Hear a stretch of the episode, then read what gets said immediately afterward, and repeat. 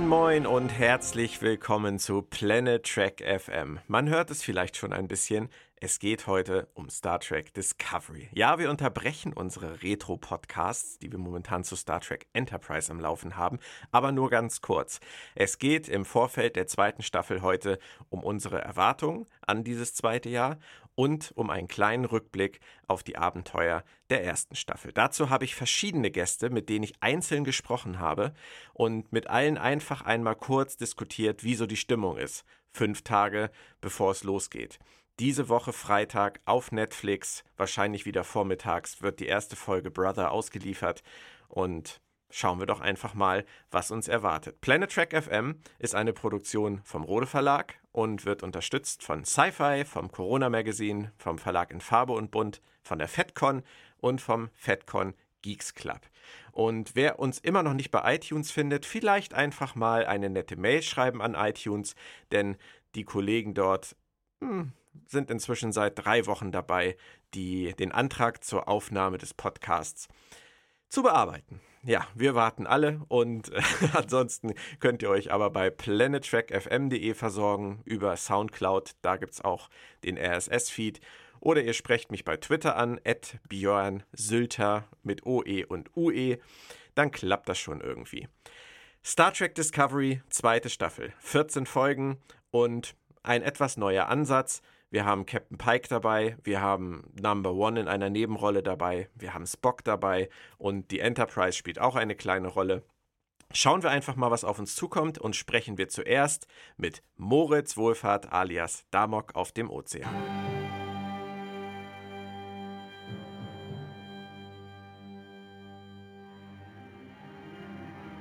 Das bringt mich zu meiner ersten Frage in Bezug auf Star Trek Discovery dieser Podcast soll sich ja ein bisschen damit befassen, wie schätzen wir die Vergangenheit ein, wie sehen wir den Status aktuell und was erwarten wir von der Zukunft. Und deswegen möchte ich ansetzen mit, wie hat sich die erste Staffel von Star Trek Discovery jetzt mit dem Abstand von ungefähr einem Jahr in deinem Kopf entwickelt? Sie war suboptimal an ganz vielen Fronten, muss ich leider sagen. Sie war suboptimal, was die Kohärenz und Konsequenz des Erzählstrangs anging. Sie war suboptimal, was äh, den angekündigten Stoff anging, von wegen, hahaha, klingonischer Krieg, noch und nöcher, klingonisches Volk wird beleuchtet, noch und nöcher. Man hat jetzt so viele Sachen auf den Tisch gelegt, die man dann letztendlich äh, lieber wieder ganz schnell runtergewischt hat.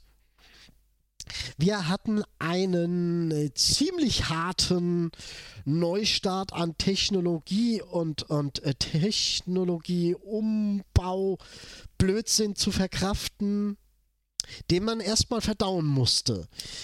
Da dauert es erstmal eine Zeit.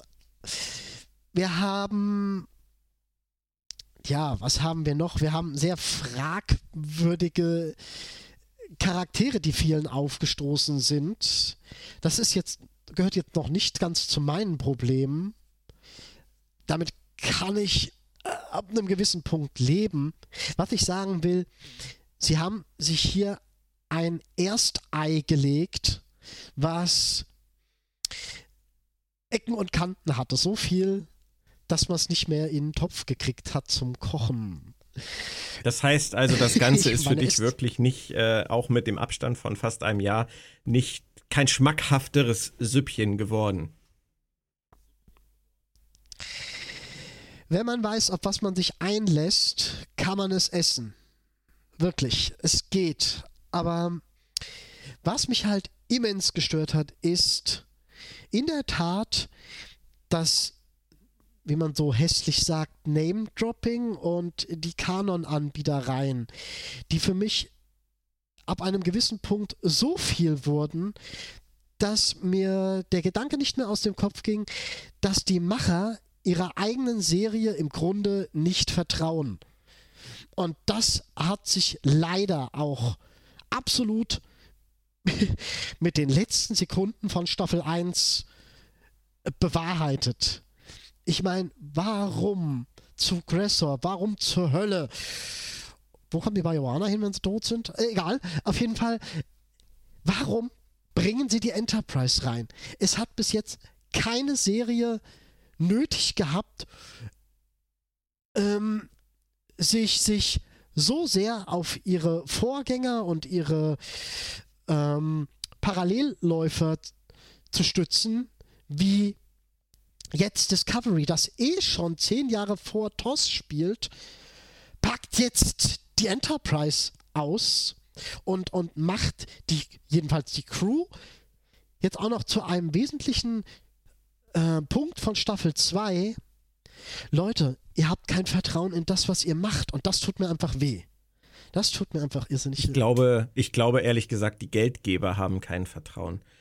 Und ähm, mir, mir kommt dieses ganze jetzt doch Spock und Pike und Number One und Enterprise und zurück zur Forschung und äh, ein bisschen mehr Humor und so. Es kommt mir schon ein bisschen fremdgesteuert vor, das Ganze. Also. Wenn es ja nur das wäre, wenn es ja nur das wäre. Wir haben dann im Hintergrund auch noch die ganzen Änderungen im Produktionsteam, im Autorenstab und das ist auf der Ebene einer stringent erzählten Geschichte ist das nicht gut. Ja. Also ich will ganz kurz nur einmal einwerfen, dass äh, für mich die Staffel etwas besser gealtert ist in diesem Jahr, glaube ich, als für dich. Ich habe in meinem Rewatch, das ich für fürs Buch gemacht habe, ähm, viele, viele, viele, viele, viele Kritikpunkte noch gefunden, die mir vorher gar nicht aufgefallen sind. Also an der Front hat sich nichts gebessert. Ich glaube aber wirklich, dass äh, angesichts der Produktionsgeschichte ähm, und im Vergleich zu anderen ersten Staffeln das Ding recht, recht unterhaltsam äh, geworden ist und ähm, irgendwie durchgeht als erste Staffel. Ich erwarte mir allerdings jetzt wirklich vom zweiten Jahr eine ganze, ganze Ecke mehr. Und das ist eben und der Punkt. Das ist eben der Punkt. Leider haben wir schon diese produktionstechnischen Unfälle gesehen. Also, also diese, diese Wechsel und das ist kein einheitliches Team, was dahinter steht. Das ändert sich leider nicht. Das ändert sich nicht, ja. Und jetzt ist es Kurtzman, ähm, nachdem der Anfang der Staffel Burke und Harvards war. Schwierig, also wirklich, wirklich schwierig. Ähm, lass uns mal dazu kommen, was Hoffnung macht. Also ähm, bei mir äh, muss ich ganz ehrlich sagen, wenn ich äh, mir die Trailer anschaue und anhöre und mir durchlese, was alle Beteiligten so zu sagen haben, ähm, freue ich mich im Moment am meisten eigentlich auf Pike. Das ist erstaunlich, weil ich nicht wollte, dass sie diese Figuren verwenden, weil ich eigentlich wollte, dass sie auf eigenen Füßen stehen. Aber Anson Mount macht eine, finde ich, sensationelle Figur als Captain Pike. Und wenn ich höre, was er so in Interviews von sich gibt, wie seine Figur konzipiert ist, nämlich als prinzipientreuer, ruhiger, gesetzter, verständnisvoller, nachdenklicher, äh, intelligenter Captain. Fast klingt es nach Captain Picard ähm, ein Captain, der auf seine Crew hört, der seine Crew einbezieht, der die Stärken seiner Crew zum Vorschein holen will und so weiter und der die Wunden heilt, die durch Lorca entstanden sind, glaube ich, ist der Weg gut und ähm, freue mich wirklich, wirklich auf Anson Mount in der Rolle. Ansonsten äh, geben mir die Trailer im Moment nichts. Ich freue mich nicht wirklich auf Spock, weil ich die Verbindung mit Burnham am Anfang nicht gebraucht hätte und ähm, weil ich Spock in dieser Serie nicht gebraucht hätte. Das hat jetzt gar nichts mit Ethan Peck zu tun, wie er das spielt oder auch nicht. Ähm, oder dass er einen Bart trägt oder nicht oder eine komische Frisur oder nicht. Das ist alles egal. Das gehört wahrscheinlich alles zur Geschichte.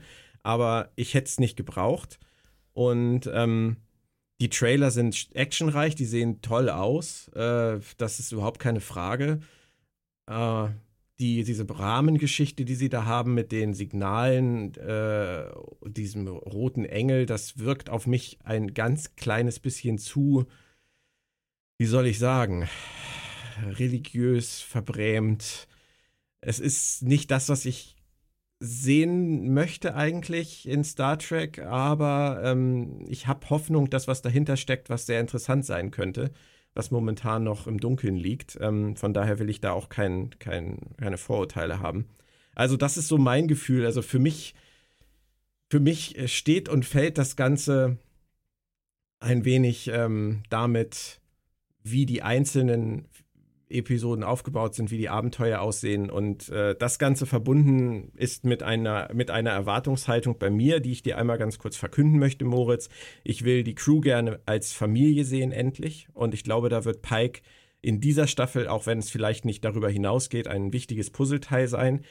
Ähm, ich möchte mehr Saru sehen. Ich finde es schade, dass er den Job des Captains nicht gekriegt hat, aber er wird auch in, in einer anderen Rolle sicherlich äh, die Möglichkeit haben, zu glänzen. Ähm, ich möchte sie mehr forschen sehen. Ich möchte wieder sehen, dass Star Trek eine, eine Serie ist über die Erforschung der Wunder des Weltalls. Ähm, ich möchte Antworten zu Kanonfragen, wie zum Beispiel Burnham Spock, Sporenantrieb etc. Ich möchte, dass sie da jetzt endlich liefern und nicht nur reden und nicht nur immer sagen, wir werden das erklären, sondern dass sie uns jetzt irgendwas anbieten. Ob es dann gut oder schlecht ist, werden wir sehen, aber ich möchte, dass sie es tun.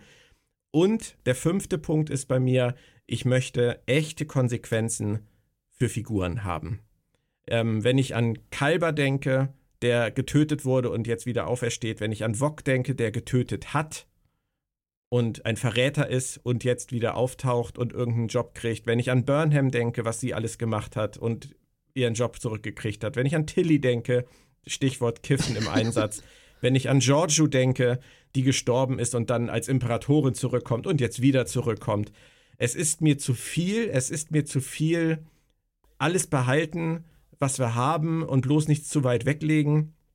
Und ähm, das sind die fünf Punkte, die ich mir wirklich, wirklich wünschen würde. Saru, Forschung, Crew als Familie, Kanonfragen beantworten und echte Konsequenzen für die Figuren. Gibt es da bei dir auch was, was du da ergänzen würdest? Ich kann es eigentlich für mich nur auf einen Punkt runterbrechen ich denke nicht langfristig, ich denke erstmal nur für dieses Jahr oder noch krasser gesagt für die nächsten zwei, drei, vier Monate. Ich möchte fürs Erste einfach nur eine stringente, in sich stimmige, funktionierende Geschichte, die von A gut das Alphabet durchmacht und bei Z am Ende dann endet. Also nicht um von F wieder auf E zurückzugehen, nur weil es gerade gebraucht wird. Weißt du, was ich meine? Es soll einfach, der rote Faden soll ja, ja, was taugen. Ich hätte gerne, ja, der rote Engelsgeduldsfaden. Der rote Engelsgeduldsfaden, genau. Wer spinnt? Egal. Auf jeden Fall, äh, ja, und ich stimme dir auch in, in vielen anderen Bereichen zu. Ich, das mit Pike macht mir wirklich Mut. Und das mit der Familie unterstreiche ich so auch definitiv. Aber ansonsten, ich könnte momentan mit massiv serial leben. Ich könnte auch mit prozeduralen Einflechtungen leben. Da mache ich mir im Moment gar keine so große Bedeutung draus. Also ich will das Konstrukt erstmal sehen. Okay. Dann lass uns noch kurz drüber reden, was wir nicht mehr sehen wollen im zweiten halt, ich Jahr. möchte dich doch eine Sache, Und, kann ich dich ähm, eine Sache äh, kurz mal fragen, äh, weil sich also gerade so. Du kannst mich alles fragen. Naja, das ist gefährlich. du kannst mich nicht alles fragen, aber du kannst es versuchen. Pass auf. Es interessiert mich einfach. Schmetter es ab, wenn das nicht passt. Das Netz ich hole schon mal aus. mit der Faust. Äh, mit geschlossener Faust, Usani-Armee. Ähm, das Netz ist ja voll von Abneigung gegen Imperatorin Giorgio. Wie siehst du das eigentlich? da, da, ich meine, es, geht, es vergeht ich, ja kein Foreneintrag oder kein Forenthema ohne äh, Space Hitler und äh, sonst wie. Also, ich mochte, das ist ja total, total strange bei mir, als ich Michel Jo das erste Mal gesehen habe als Giorgio, habe ich gedacht, uh, das ist aber nicht gut. So in den ersten Trailern so. Ähm, wie sie das, wie sie, wie sie ihre Dialoge gesprochen hat und so. Ich habe allerdings Michelle Jo, muss ich äh, zugeben, vorher auch noch nie auf Englisch gesehen und das hat mich am Anfang schwer irritiert. Ähm, nachher, jetzt gerade beim Rewatch, mochte ich äh, Captain Giorgio wirklich wahnsinnig gerne, weil ich finde, dass sie eigentlich eine, eine Janeway-ähnliche Anführerin hm. war. Ähm, sehr, sehr sehr viel Herzwärme ausgestrahlt hat und, und sehr intelligent und, und bedacht und so und mit so ein bisschen hintergründigem Humor. Imperatorin Giorgio fand ich furchtbar. ähm, vom ersten Moment an. Das äh, war, sie war für mich wie, äh, wie Lorca ein ganz, ganz billiger Bösewicht. Und ähm, dass sie sie jetzt zurückbringen und äh, sozusagen mit ihr auch noch die Sektion 31 verramschen. Und das scheinen sie zu tun, wenn man sich in den Trailern anguckt, wie sie ihr Badge hinhält und sagt, ey, fancy stuff und ja, also ich mache jetzt die coolen Dinge und so. Nee, also ähm, ich mag die Figur Imperatorin Giorgio nicht.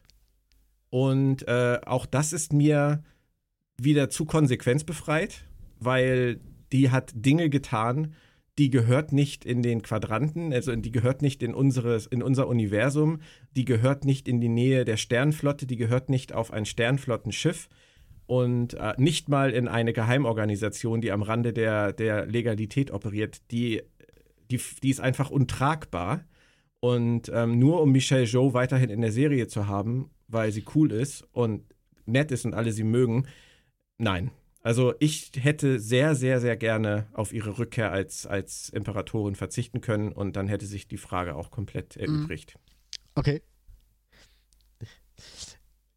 Bei dir anders? Ah, leicht. Ähm, Im Grunde stimme ich dir in allem zu, aber du hast natürlich vollkommen recht, wenn du sagst, die gehört nicht in die Sternflotte, die gehört nicht in das Universum, die gehört nicht nirgendwo hin. Aber deswegen kann sie trotzdem in so eine Serie gehören und da einen gewissen Part spielen. Sie kann durchaus der Teil einer Geschichte sein und dafür finde ich diesen Charakter eigentlich recht passend gewählt. Also auch hier gefällt mir in der Tat die Verbindung zu Burnham.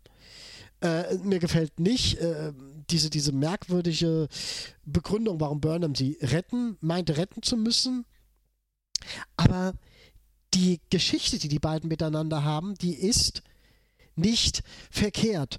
Und mit ein bisschen Feintuning, wenn man da ein bisschen an, an, an gewissen erzählerischen, erzählerischen Schrauben dreht, kann man da durchaus eine Geschichte und auch einen Verlauf basteln, der Star Trek-mäßig was hergibt. Nur so als Idee, wenn, jetzt, wenn die Sektion jetzt hergehen würde und sagen würde, wir setzen dich wieder als Giorgio ein, wie auch immer das jetzt gehen mag, und äh, kopieren ihr dafür ähm, Erinnerungsfragmente der alten Giorgio in den Kopf und zeigt dann im Anschluss daran eine, einen Konflikt dieses Charakters, wenn diese zwei Seelen, nennen wir es mal so, aufeinandertreffen und sich gegenseitig massivst hinterfragen da kann ich einfach nicht sagen, dass das keine gute Geschichte oder dass das nicht für, für gute Stoffe benutzbar ist. Ich sehe da einfach Potenzial drin, was man nutzen kann, dass dieser Charakter der Imperatorin vollkommen durch ist. Ja, stimmt. Aber man kann was mit ihm anfangen. Das ist so meine Sicht der Dinge. Gebe ich dir total recht. Kann man. Ich habe den Glauben nicht, dass sie es tun werden. Das, äh, ich lasse mich da auch gerne dran messen in einem Jahr, aber ich glaube es einfach nicht, dass sie in der Lage dazu sind oder willens sind, diesen Charakter so zu nutzen. Ähm, wenn sie die Sektion 31 so präsentieren, wie wir sie kennen, und uns eine Sektion 31 zeigen, die diese Figur Giorgio, diese Imperatorin Giorgio instrumentalisiert für ihre Zwecke, wäre das für mich völlig akzeptabel ähm, im, in, im Sinne der Darstellung der Sektion 31. Das würde auch zu Sloan passen. Ähm, diese Darstellung, dass jeder von der Sektion 31 weiß, dass die ihre Badges haben und dass die sich cool finden und dass die da so, so, so ein, äh, so ein äh, Talk im, äh, im, im, Fahrstuhl führen und so. Das ist, das ist der alberne ja, Kram, absolut, der mir absolut, überhaupt nicht gefällt. Und das, glaube ich, das überdeckt für mich, glaube ich, im Moment einfach so ein bisschen die, das Potenzial mhm. der Figur George. Verstehe ich. Aber ich gebe dir total recht. Also lass uns da in einem Jahr spätestens äh, ein Fazit zu ziehen oder wenn es halt, äh, wenn es thematisiert wird jetzt in der zweiten du glaubst Staffel. Also nicht, Bin auch gern bereit, meine Meinung dazu zu ändern. Du glaubst also nicht ja. daran, dass es eine Sektion 31 Serie mit Giorgio geben wird, diesem die schiebst du ab? Also. Ich, na, nein, nein, nein. Ich kann mir das durchaus immer noch vorstellen. Es ist halt, sie ist ja im Moment in Hollywood wieder recht gut äh, im Geschäft mit ihrer, mit ihrer Filmreihe, die da jetzt startet. Ähm, und äh, der wird nicht so viel Zeit haben. Also ob es eine Serie wird, eine Miniserie oder was auch immer, das ist offen sicherlich. Ich kann mir das vorstellen. Ich meine das jetzt mehr so von den Fakten her. Du kennst dich mit der, im Faktendschungel besser aus als ich. Ich meinte das jetzt mehr so. Ich glaube, dass die das machen wollen Aha. würden. Durchaus. Also wenn, wenn Michel Jo Interesse, Zeit und, und alles hat, kann ich mir vorstellen, dass die da was draus machen wollen. Weil die, glaube ich, ziemlich, ziemlich abfahren auf die Giorgio Sektion 31 mhm. Geschichte. Mhm. Aber ich meine, wie viele Serien sollen das noch werden? Wir haben jetzt, äh, wir haben Discovery und Kurtzman hat ja jetzt auch gesagt, Discovery kann auch sehr lange laufen, so wie die anderen Serien früher. Dann, äh, dann haben wir die Picard-Serie, dann haben wir Lower Decks, dann haben wir die Short Tracks, dann haben wir noch eine Animationsserie. Und dann äh, ist ja auch immer noch diese Akademie-Serie irgendwie. Und wenn dann noch Sektion 31 kommt, wir haben ja irgendwann zehn Serien. Ähm, ja, also, aber wir sind nicht mehr, wir sind nicht mehr in den 2000ern, wo Star Trek Staffeln über 20 Episoden hatten. Musst du auch mal betrachten. Es kann durchaus sein, dass sie Serien bringen werden mit einer Staffellänge von 6, 8, 10, ja, natürlich, klar kann das sein. Aber ich, die, die Gefahr bei dem Team, es ist ja kein großes Team im Moment. Es sind ja überall auch immer wieder die gleichen mhm. Leute. Goldsman geht dahin, Bayer geht dahin und ähm, die, die Gefahr ist natürlich, dass sie sich einfach verzetteln. Aber abwarten. Also ich würde Sektion 31 Serie nicht abschreiben. Ich muss dir allerdings sagen, nach allem, was wir bisher gesehen haben zu dem Thema in Discovery, würde Kriegt es mir nicht Bauchschmerzen. Ich unbedingt bin, also gefallen. Wenn du, wenn du, mir sagst, dass du da Bauchschmerzen bei diversen ähm, Gegebenheiten hast, bin ich ganz bei dir. Das, das, geht mir bei Discovery schon nicht anders. Also, ja. Ähm, bei, Entschuldigung. Bei Star Trek Deep Space Nine und Voyager, die ja relativ lange parallel zueinander liefen, da hat doch das eine auf das andere von wegen Produktionsteammäßig gar keinen großen, keine großen Auswirkungen gehabt. Äh, kann doch hier genauso laufen, oder? Äh, kannst du die Frage nochmal wiederholen? Ähm, ich habe die Frage irgendwie inhaltlich okay. nicht verstanden. Deep Space Nine und Voyager waren zwei Serien, die zeitgleich liefen, über einen langen Zeitraum.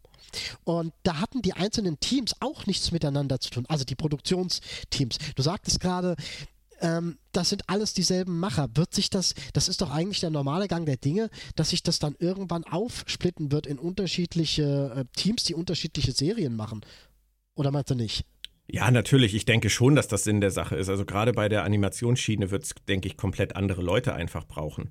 Logisch. Aber jetzt bei Discovery und der Picard-Serie scheint es mir schon so, dass die, ähm, dass die das so ein bisschen äh, aus einem Pool machen. Also die haben ja nun auch neue Leute dazugeholt, ähm, den äh, Michael Chavin zum Beispiel. Aber das muss man abwarten. Also du, ich bin da total offen. Also ich, ich traue denen alles zu, im Guten wie im mhm. Schlechten. Ich sehe da einfach das Problem nicht. Du hast es eben gerade so ein bisschen angesprochen, für mich, dass es als Problem rüberkam und das Problem sehe ich einfach nicht. Aber muss man abwarten.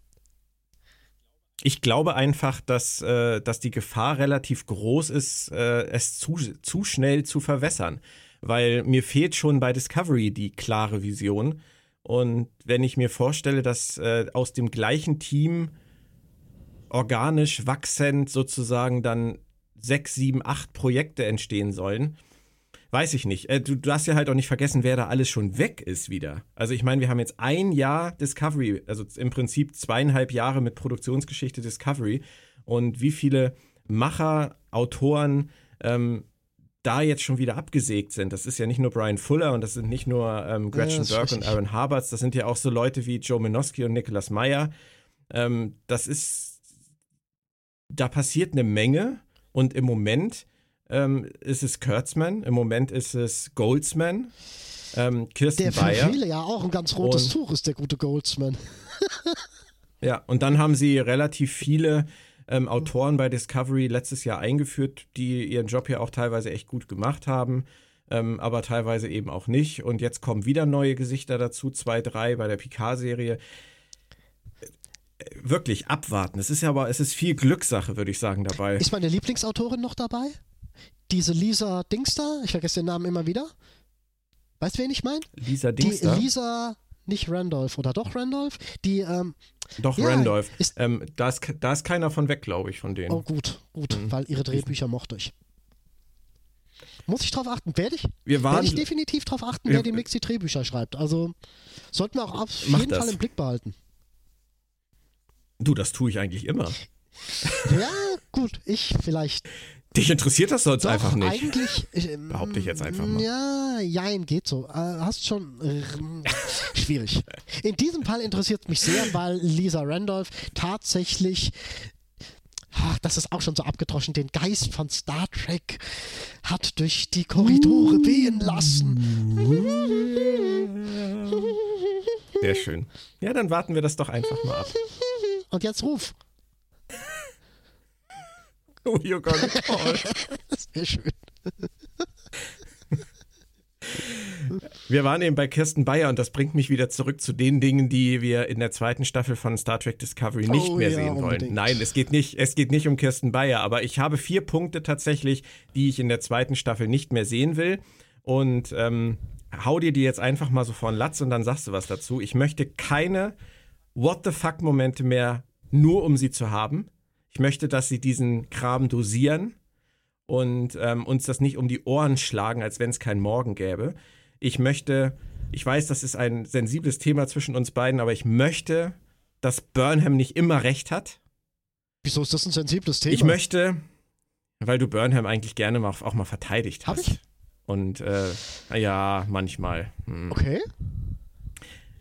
Nicht? Ich könnte mich jetzt nicht dran erinnern, aber vielleicht. Auf jeden Fall, auf jeden Fall, auf jeden Fall gehst du immer recht steil, wenn ich sie Mary Sue nenne. Ah, Aber das, nein, nein, nein, äh, nein, nein. Das liegt mir an diesem Mary Sue. Ich finde dieses Mary Sue-Bezeichnung so abgedroschen.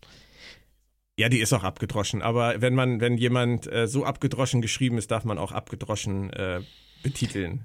Wie dem aber auch sei. Okay, also Burnham äh, darf auch mal Unrecht haben und sich mal wirklich täuschen. Und damit meine ich nicht nur die Meuterei. Da hat sie sich ja in dem Moment Ah, ja, getäuscht, ja. aber im Nachhinein Ist dann richtig. ja wieder recht ja, ja, gehabt. klar. Ähm, gut. Hm.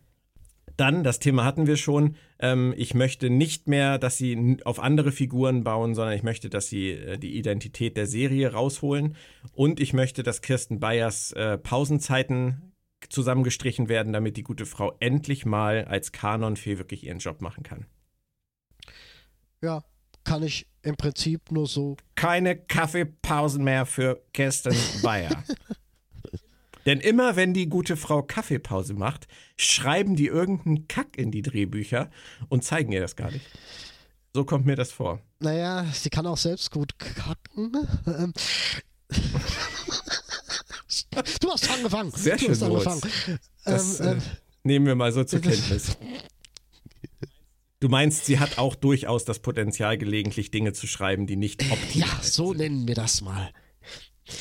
Okay. Also, das sind meine, meine Dinge, die ich nicht mehr will. Ähm, hast du noch was dazu zu ergänzen? Ähm, ich will kein abgebrochenes Klingonisch mehr sehen. Das war ein Experiment, was für mich einfach absolut null funktioniert hat. Das war nicht dynamisch, das war nicht. Da habe ich nichts drin gespürt. Das war einfach unnötig. Gut, in meinem Fall ist das bestimmt nochmal von einer anderen Seite her geprägt, aber es passte einfach. Es passte nicht. Es passte einfach nicht. Für mich. Okay. Äh, will ich noch irgendwas? Sie müssen nichts tun, weil sie es tun können. Ich kann es nicht leiden, wenn ähm, Kabelsender sich immer so darauf ausruhen, dass sie Kabelsender sind und meinten, sie könnten jetzt in jedem zweiten Satz Fax sagen, ob es sich jetzt anbietet oder nicht. Irgendwann ist es die verfickte Spülmaschine, die verfickt ausgeräumt werden muss. Hallo, ist gut jetzt. Ähm, besinnt euch auf das, um was es geht und baut nicht zu viel drumrum. Das ist so, was ich damit sagen will.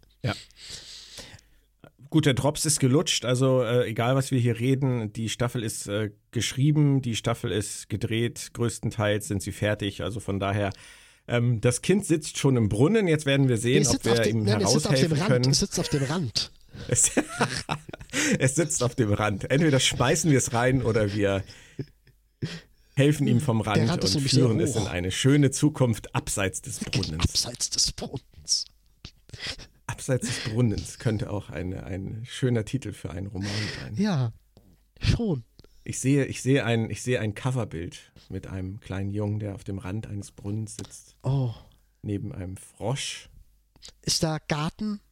Ja, Garten. Da muss Garten sein. Oder? Ja, das, das ist weites Feld, ist da Brunnen, weites Feld.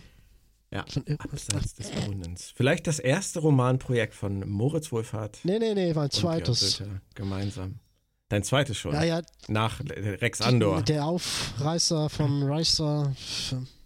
Genau. Da gibt ja. ein anderes Cover. Okay, ähm, die, die, Metapher ist schön. Ähm, wir werden sehen, wohin sich das Ganze entwickelt, Moritz. Und ähm, wir sind in einer Woche ziemlich genau jetzt zu diesem Zeitpunkt in einer Woche sind wir schlauer, weil dann haben wir die erste Folge. In der Tat Brother, gesehen. Irre. In der Tat gesehen auf Netflix und dann äh, kann man vielleicht schon etwas Gibt's mehr schon sagen. Titel? Brother. Ach ja. Hurra. generisch. Klasse. Hast du generisch gesagt? Sag, Hast du gerade generisch oh, ja, gesagt? sagte ich. Also, ähm, äh, liebe Leute von Discovery, ich kann auch Titel erfinden. Klasse. Ich, ich glaub dir das. Brother.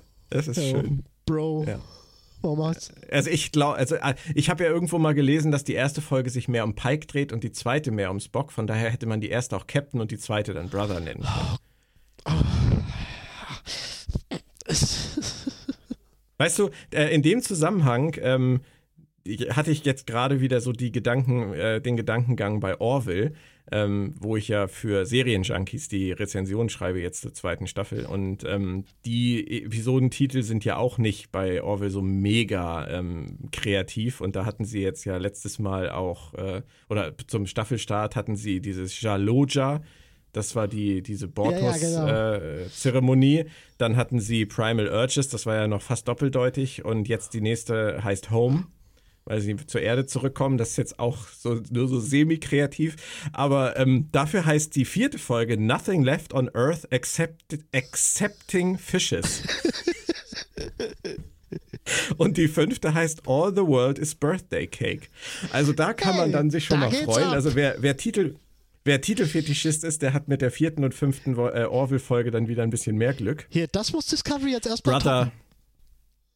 Brother ist so ein bisschen so wie Krill. Ja. Oder Priya. Genau. Oder uh. was auch immer sie. Firestorm. Sie hatten da ja so, so einige. Äh, ja, genau. Aber das konnte Star Trek Enterprise ja auch schon sehr gut. Und ähm, irgendwie ist die, die Kunst des Titels ist, ja, die Kunst des, des Titels ist Star Trek irgendwie äh, spätestens mit dem Ende von DS9 und am Anfang von Voyager dann äh, irgendwie komplett verloren gegangen. Also mag ja auch viele Menschen geben, die sagen, es ist vollkommen ist es im irrelevant. Auch bin ich, zu denen gehöre ich im Grunde auch. Du hast mich da jetzt ehrlich gesagt ja. ein bisschen auf so einen Weg geführt, wo ich drauf achte, in der Tat. Aber im Grunde ist mir das sowas von. Ich sehe den Zusammenhang absolut. Und ich, ich, jedem, der die Schönheit darin sieht, dem sei sie gegönnt. Und, und, und ich gehe da auch. Ja, gut, aber wichtig für die tatsächliche Handlung, was da jetzt vorne steht, Nein. nee, nee, ich finde aber, dass, dass äh, wenn ein Autor, wobei man ja immer nicht weiß, ist der Titel vom Autor oder ist der Titel äh, dann letztendlich vom Network oder von der Produktionsfirma, aber wenn ein, ein Autor, der ein Drehbuch schreibt, so weit geht in seiner, in seiner Detailverliebtheit, dass er auch den versucht, den perfekten Titel zu finden. Das ist, ähm, das ist für mich einfach ein Punkt, der, ähm, der etwas zeigt, was, was vielen einfach fehlt. Also ähm, Ron Moore hat das bei Deep Space Nine in irgendeinem Interview mal gesagt und genau so begründet, wie ich das gerade gesagt habe, dass er etwas im Kopf hat, ähm, was sich was sich in Bildern oder in einem Titel oder in Musik ausdrückt und daraus eine Drehbuchidee entwickelt. Und wenn ich einen Titel sehe wie äh, Looking for Parmach in all the wrong places oder solche Zitate aus, aus irgendwelchen, aus, aus, äh, aus Büchern oder etc. Nor the battle to the mhm. strong oder ähm, Wrong Starker than Death or Night. Das sind so, so Deep Space Nine Titel ähm, oder Treasury Faith and the Great River.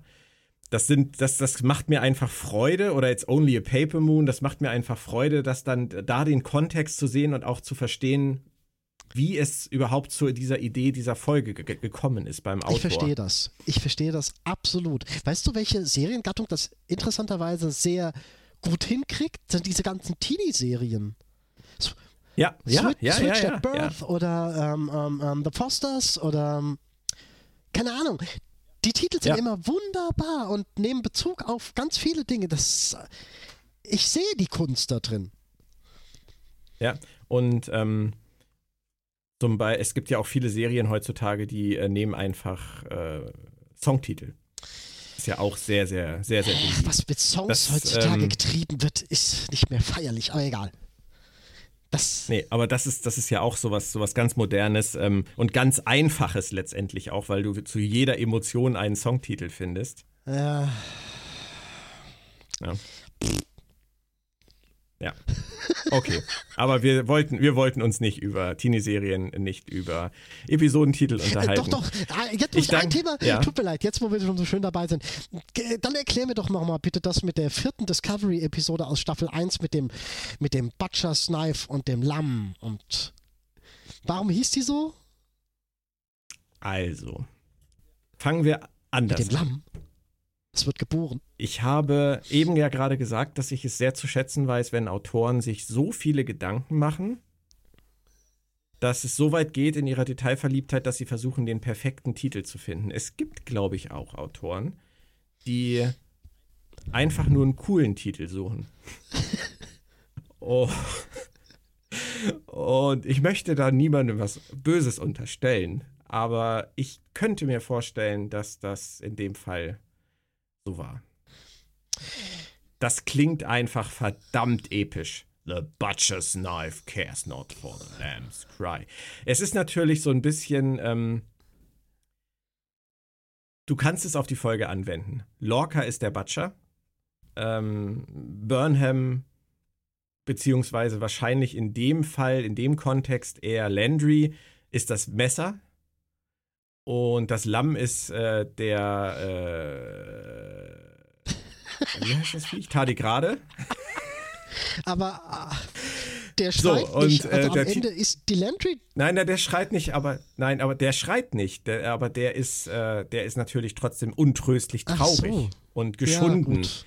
und ähm, Landry ähm, hat sich letztendlich nicht drum geschert, dass der Tardigrade weint. Als Instrument des bösen Lorca. Während Burnham, die auch zum Instrument des bösen Lorca gegen den Tardigraden werden sollte, sich schon Gedanken gemacht hat und ihm geholfen hat, weil sie sein Dilemma verstanden Ja, aber hat. dann sie ist, ist, da also nicht kein zum Platz mehr im Butcher's Titel Knife für sie. geworden. Ich meine, wer ist denn Burnham in dem Titel? In dem Titel ist Burnham äh, die Anomalie, die, der Widerspruch sozusagen.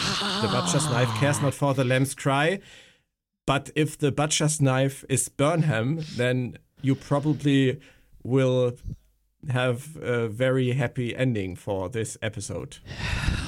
Das, der, das ist sozusagen die Langfassung des Das Titels. ist ganz großartig. Und jetzt sag mir noch, was du rauchst. Morgens um die Uhrzeit. Wir nehmen diesen Podcast nämlich morgens auf. Nein, Moritz, also weder morgens noch abends noch gar nichts. Wir tagen stündlich. Ich meine, Das Einzige, was ich heute zu mir, zu mir genommen habe, ist Nasenspray und äh, Coca-Cola Light. klasse, Alter. Wenn das reicht, um meine, meine Fantasie so zu beflügeln, ähm, ist das doch schön. Ich hatte oder? bis jetzt nur Aber einen ich meine, es- komprimierten Fruchtriegel. Aber man muss doch ehrlich sagen, oder das kann doch sein. Also, das ist, die Interpretation ist doch gar nicht so abwegig. Das ist. Ich weiß halt nur. Äh, hallo? Willst du mir jetzt sagen, die war abwegig? Nein, ich.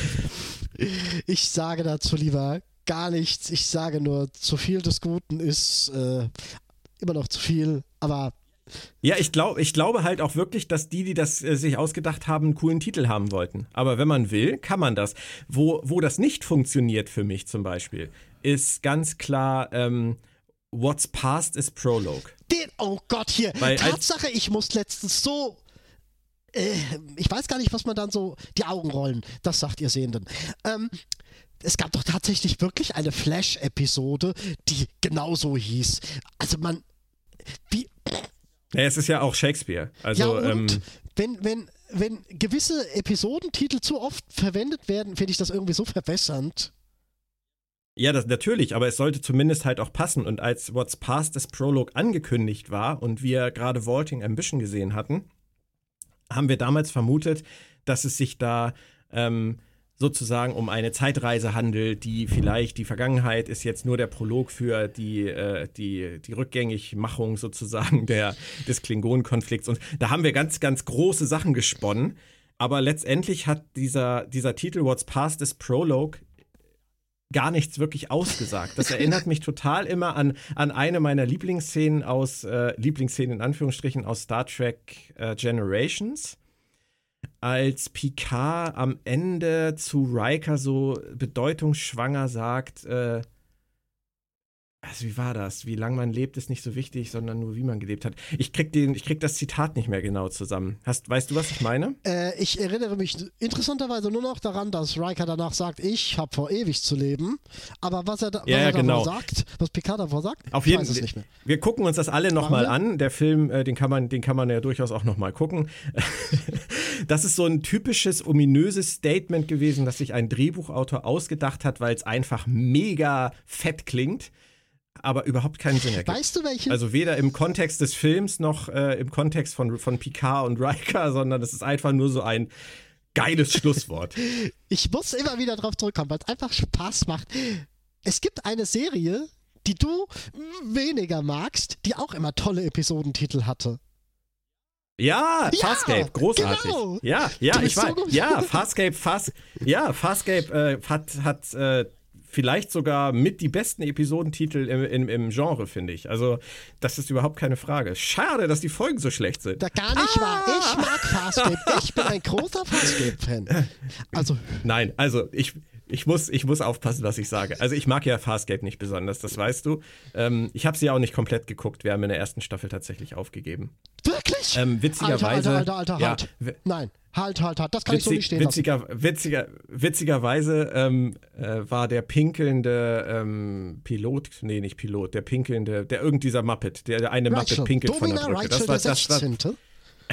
genau, das war, das war eine der Szenen, die äh, auf einer Stufe für mich steht mit den sprechenden ähm, äh, Autobots, heißen die so, in Transformers, in dem Fange in Film an. Ich Transformers-Franchise. möchte diese 140 Minuten Als da, da sagt nämlich auch einer dieser, dieser, dieser, äh, dieser Typen, sagt halt zu seinem Kollegen, ich muss mal Pipi. Irgendwie sowas war da. Und äh, Pipi-Witze sind ganz oft für mich ein, ein Downer. Deswegen, äh, der, der, der doppelt pinkelnde Klingone in ähm, Star Gibt Trek es den Discovery wirklich? Das will ich dich schon ewig fragen. Ich dachte immer, das wäre ein Spaß gewesen. Nein, der pinkelt mit zwei Strahlen. Klingonen haben doch von ja, allem aber zwei. Das, nein, weißt du ja, doch. aber das, das bringt man doch nicht ein. Doch, der pinkelt an der Hauswand. Aber wie auch immer. Also, ähm, wir, wir, waren, wir waren ja eigentlich bei waren bei Farscape, Farscape und, und ähm, kann ich, ich erinnere mich zum Beispiel, ohne, ohne dass ich äh, nachgucken muss und ohne dass ich die Serie irgendwie geguckt habe, erinnere ich mich an Episodentitel wie Back and Back, Back and Back Future, and Back to the Future, Future. Genau. Ähm, irgendeine Folge hieß Thank God It's Friday Again. ähm, großartig, vor allem Crackers also don't matter. bei uns. Ja, bei uns zu Hause ist der Freitag auch ein ganz wichtiger Tag und äh, Thank God It's Friday Again passt einfach absolut perfekt. Oder es gab diesen einen Dreiteiler, der hieß irgendwie äh, Look at the Princess Genau. oder so. Und dann immer noch mit irgendeinem so schrägen Untertitel oder ähm, Guns, Money und irgendwas äh, Ja, gab es ja, auch ja, irgendwie einen Dreiteiler.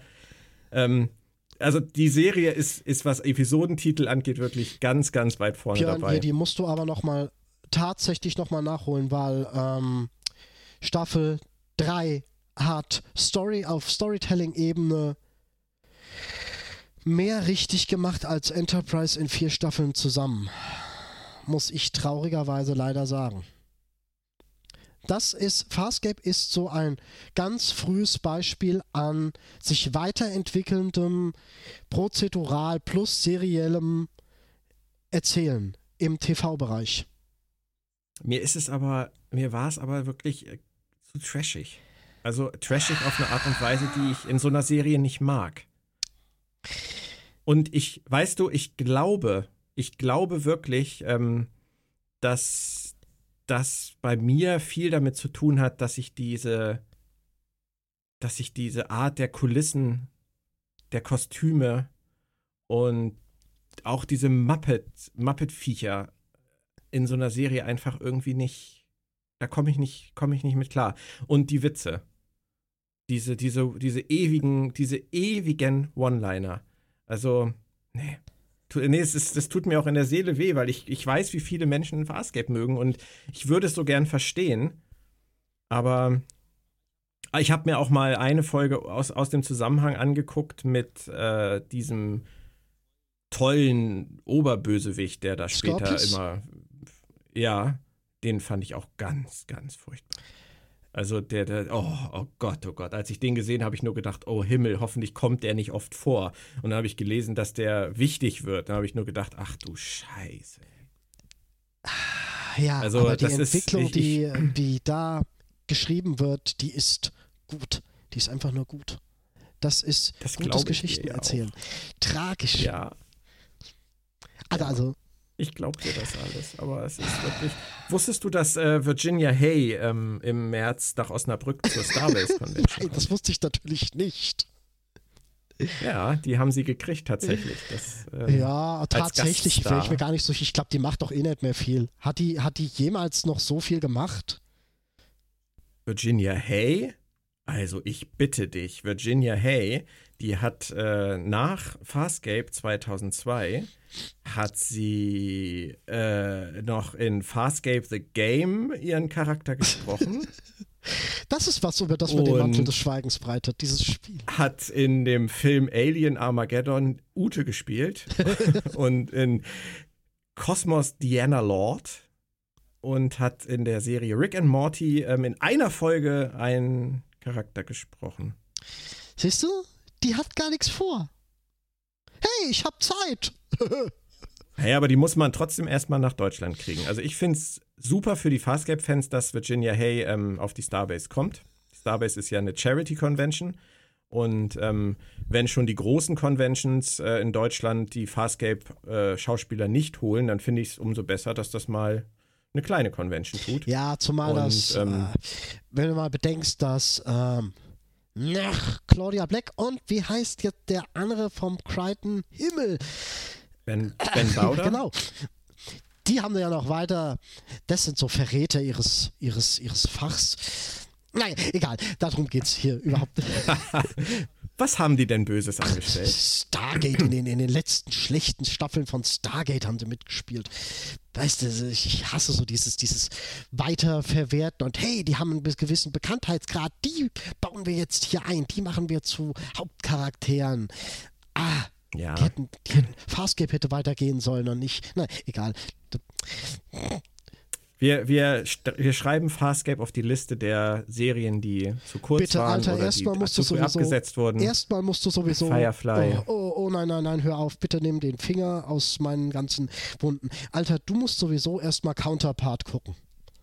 Da kannst du nicht bis 2044 ja, ich, äh, warten, das geht nicht.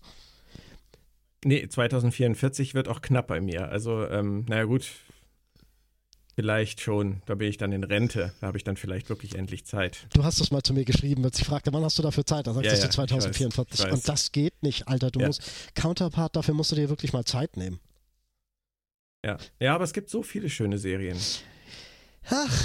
Auch Serien, die du nicht, auch Serien, die du nicht magst. Also zum Beispiel haben wir jetzt die zweite Staffel Westworld geguckt und ich liebe Westworld. Mm, mm, mm, Ein Ganz anders als mein Kollege Axel Schmidt äh, zum Beispiel bei Serien. Der ja, so große, ja, stimmt, stimmt. Der große Fan da von. Da ging er etwas von, äh, steil Westworld gegen. War. Ist richtig. Ja. Ja, ja. Oder ähm, Better Call Saul, jetzt gerade auch. Äh, vierte Staffel gucken wir jetzt. Grade. Ich habe schon Breaking Bad damals nur aus ähm, Prestigegründen Okay, man hat es mir auch nachgeworfen. Man hat's mir auch nachgeworfen. Ist aber Quatsch. Hm? Breaking Bad muss man nicht aus Prestigegründen gucken. Breaking Bad ist großartig. Ach jein, es ist in, in, in, ein paar Bereichen ist es echt ein bisschen arg gewollt und ab Staffel 3 zieht es sich. Da ist ihn irgendwie der ich, ich, benutze ausnahmsweise mal ein englisches Wort, da ist in der Flow irgendwie so ein bisschen abhanden gekommen und warum ja. zur Hölle? Sprach, sprach er und schaute Farscape. Ach komm bitte, warum hatten, warum hatten der Typen äh, äh, behinderten Sohn gehabt, äh, aus dem sie dann letztendlich nicht wirklich großartig was gemacht haben. Das hättest du keinem anderen äh, Sohn in keiner anderen Serie äh, äh, so ein billiges Entwicklungsskript vorgesetzt. Das haben sie einfach nur gemacht, um den Typ irgendwie verständlicher dastehen zu lassen. Aber ja, nein, der Breaking Bad ist ja auch gar nicht so schlecht. Breaking Bad hat ein sehr, sehr, sehr gut durchgeführtes Ende. Ja, und Better Call Saul ist ein sehr, sehr, sehr, sehr schönes Prequel. Ich habe es auf meiner Liste, auf der oben drauf steht, wenn es mal fertig ist. okay. Und äh, diese Liste wächst bei mir. Ich bin ja so ein bisschen runtergekommen von, von diesem, also so, so, so extremst storylastige Dinge gucke ich lieber am Stück. Und nicht irgendwie so gehabt. So, Moritz, ich glaube, wir sind, wir sind durch. Zeit, also. Ich danke dir herzlich für deine Teilnahme auch an diesem Podcast. Ähm, wir sprechen uns äh, in Kürze ja auch wieder für Star Trek Enterprise Staffel 4 ähm, und dann natürlich bei Star Trek Discovery in den einzelnen Episoden. Ich würde mich sehr freuen, wenn du dann auch wieder dabei wärst und äh, wir dann mal unsere Hoffnungen und Sorgen und Ängste bezüglich der zweiten Staffel auf den Realitätsgehalt abklopfen würden. Das wird spaßig und spannend. Vielleicht wissen wir ja auch in der zweiten Folge, was es mit dem roten Engel und den Signalen auf sich hat. Wir hatten ja in der ersten Staffel eine ganz gute Quote, was das Unken angeht. Ähm, bin gespannt, ob wir diesmal äh, ob wir es diesmal schwerer nee, haben. Ganz ehrlich, viel davon wird wegfallen, weil wir die grundsätzlichen Mechanismen, die grundsätzliche Machart der Serie kennen. Es gibt keinen. Es ist kein Sprung mehr ins kalte Wasser. Und das war es vor einem Jahr und ein paar Monaten. Ja, aber trotzdem haben wir, obwohl wir die Mechanismen nicht kannten, ja ähm, das Spiegeluniversum, Lorca aus dem Spiegeluniversum, ähm, äh, die äh, Vog Tyler, ähm, Giorgio wird äh, wiederkommen, etc. Das waren ja alles so Dinge, die wir schon relativ frühzeitig immer angesprochen haben in den Casts. Mhm. Ja, stimmt. Kann man übrigens auch alle auf Soundcloud äh, sehr schön nochmal nachhören, die ganzen 15 ersten Casts zu Star Trek Discovery, erste Staffel. Ja, und dann sehen wir uns in Kürze zu den nächsten Podcast-Abenteuern. Hey! Cool. Also Moritz, tschüss, bis bald. Ciao.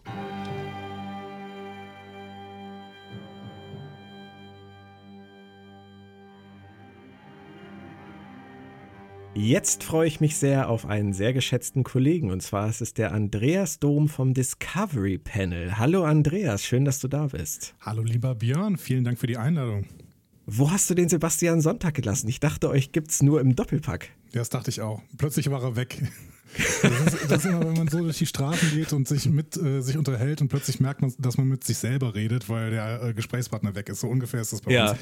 Äh, nee, der liebe Sebastian muss gerade arbeiten. Er ist ja im Radio tätig und dementsprechend ist er gerade auf Sendung, während wir hier aufnehmen.